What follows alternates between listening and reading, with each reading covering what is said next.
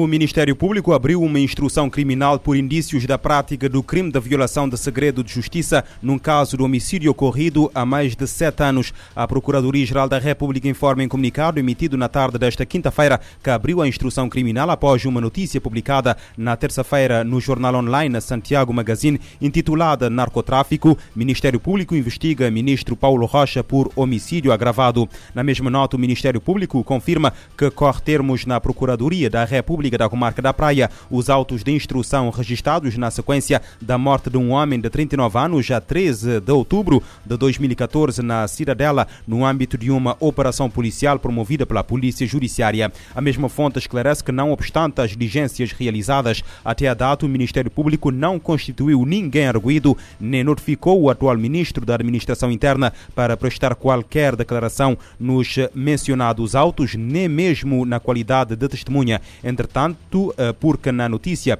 o jornal garante que teve acesso a documentos e conteúdos processuais cobertos pelo segredo de justiça, a PGR abriu uma instrução criminal por indícios da prática do crime de violação do segredo de justiça. Com a investigação, a mesma instância quer identificar o seu autor e efetivar a respectiva responsabilidade criminal. O caso da morte do homem aconteceu após o assassinato a 17 de setembro em Calabaceira, na praia, também de uma mãe de um inspetor da Polícia Judiciária que estava a investigar o caso Lancha Voadora. Alguns eh, dias depois, o homem foi morto na Cidadela por suspeitas de ter sido o autor dos disparos que vitimou a mulher numa operação que alegadamente envolveu o atual ministro da Administração Interna, na altura diretor da Polícia Judiciária e outros elementos da Força Policial. A Operação Lancha Voadora foi tornada pública no dia 8 de outubro de 2011, na altura como a maior apreensão de droga de sempre no país, 1,5 5 toneladas de cocaína em elevado estado de pureza escondida numa cava de um prédio na Chá de Santo Antônio, na cidade da Praia, e que foi incinerada a 25 de outubro do mesmo ano. Em junho de 2013, o Tribunal da Comarca da Cidade da Praia condenou nove dos 15 arguídos a penas de prisão efetiva entre os 9 e os 22 anos, dando como provadas as acusações da associação criminosa e lavagem de capitais, absolvendo os restantes seis.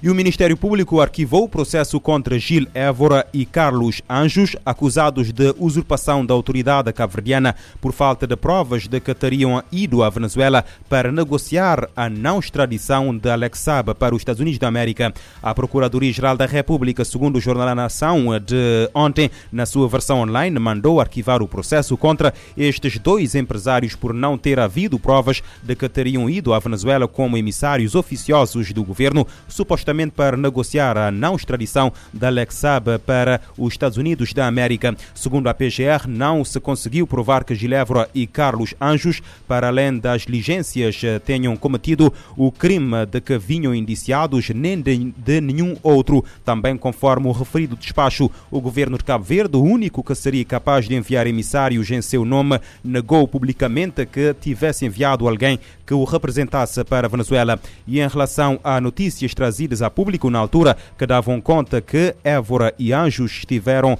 na Venezuela e que regressaram com malas de dinheiro, o Ministério Público realça que nada disso foi apurado em sede de instrução. Pelo contrário, diz que não existe qualquer evidência no passaporte dos arguidos, designadamente vistos de entrada e de saída, de que tivessem estado na Venezuela uh, na qualidade de uh, emissários do Estado de Cabo Verde. Ao Santiago Magazine, Gilevro revelou que já intentou uma ação judicial contra o jornal El uh, Nuevo uh, Herald por, segundo diz, ter noticiado três mentiras que foram enviados do governo de Cabo Verde para tratar da libertação de Alex que foram recebidos por Nicolás Maduro e que trouxeram seis malas cheias, cheias de dinheiro. Gilevro pede uma indemnização de 2 milhões e meio de dólares ao jornal por danos morais, difamação e danos especiais, perda de trabalho, perda de reputação. Gilevro também anuncia processar a TCV por reproduzir a notícia mostrando cópia do seu passaporte português. Um pai e a sua namorada foram condenados à prisão perpétua na China depois de terem atirado os dois filhos do homem de um 15º andar porque a mulher não aceitava criar os filhos de outra mulher. As duas crianças caíram de um prédio no município eh, de uh, Chongqing a 2 de novembro. A menina de dois anos morreu no local, enquanto seu irmão de um ano morreu mais tarde na sequência dos ferimentos sofridos. Segundo conta o Daily Mail, uh, Zhang Bu, de 27 anos, conheceu a mulher Sheng Shen e o seu sonho era casar com a mulher. Contudo, esta não aceitava o facto de este já ter tido filhos. O homem terá conhecido a mulher quando ainda estava casado com a mãe dos filhos, tendo sido esta responsável pelo uh, divórcio. Uh, na sequência da separação, a menina ficou uh, aos cuidados da mãe, enquanto o pai ficou com a guarda do filho. No dia fatídico, o homem o homem pedir à ex-mulher para tomar conta da filha, Zhang Bu terá decidido matar os filhos depois de a namorada ter cortado os pulsos durante uma videochamada em que afirmava sentir-se infeliz por não ser capaz de construir uma família com um homem que amava.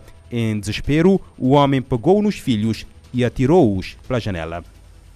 O Programa Mundial de Alimentos foi atacado em Darfur com saque de comida suficiente para 730 mil pessoas. O secretário-geral da ONU condena fortemente a ação e faz um apelo ao governo do Sudão para que a ordem seja restaurada. António Guterres lembra que propriedades que eram da missão da ONU e da União Africana em Darfur devem ser estritamente utilizadas para o uso civil. O secretário-geral da ONU está condenando fortemente os ataques contínuos a instalações, equipamentos e suprimentos da organização em Darfur, que haviam sido doados às autoridades do Sudão para uso civil em Al-Fasher. Na noite de terça-feira, uma instalação do Programa Mundial de Alimentos PMA foi atacada. Foram saqueadas mais de 1.900 toneladas de comida, suficiente para alimentar 730 mil pessoas durante um mês.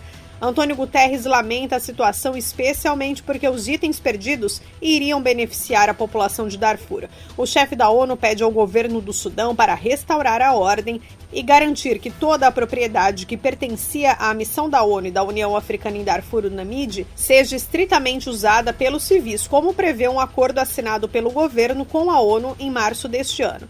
O secretário-geral pede ainda às autoridades sudanesas para garantirem a passagem segura e um ambiente de trabalho seguro de todo o pessoal das Nações Unidas que ainda estão realizando operações em Al-Fashir. Na nota divulgada pelo seu porta-voz, Antônio Guterres também destaca sua gratidão aos funcionários civis e militares das Nações Unidas que continuam atuando no terreno em Darfur apesar das circunstâncias difíceis. Da ONU News em Lisboa, lê da letra. A agência da ONU sofre ataque em Darfur com saque de uh, 1,9 mil toneladas de comida suficiente para alimentar 730 mil pessoas durante um mês. Agravamento da pobreza e das desigualdades, distribuição desigual das vacinas da Covid-19, insuficiência dos compromissos climáticos, persistentes conflitos, divisões e desinformação. Algumas situações que, segundo o chefe da ONU, marcaram 2021. Na sua mensagem especial de Ano Novo, António Guterres afirma que 2022 pode trazer recuperação. O mundo dá as boas-vindas a 2022 com a nossa esperança no futuro a ser posta à prova. Com o agravamento da pobreza e das desigualdades, com a distribuição desigual das vacinas da Covid-19, com a insuficiência dos compromissos climáticos e com persistentes conflitos, divisões e desinformação.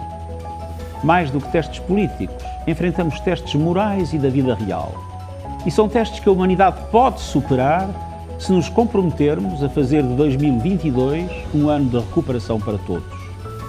Uma recuperação da pandemia com um plano ambicioso para vacinar todas as pessoas em todos os lugares. Uma recuperação das nossas economias, com os países mais ricos a apoiarem o mundo em desenvolvimento, com financiamento, investimento e alívio da dívida.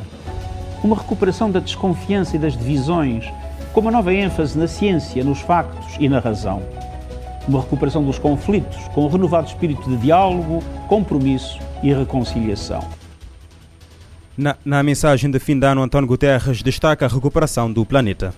E uma recuperação para o nosso planeta, com compromissos climáticos que correspondam à escala e à urgência da crise. Momentos de grandes dificuldades são também momentos de grandes oportunidades. Para nos unirmos em solidariedade, para nos unirmos com soluções que possam beneficiar todas as pessoas e para seguir em frente juntos com esperança no que a nossa família humana pode alcançar.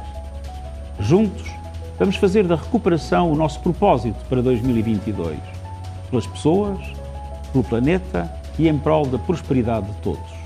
Desejo a todos um ano novo feliz e em paz. Para António Guterres, o mundo dá as boas-vindas a 2022 com esperança no futuro uh, sendo posta à prova.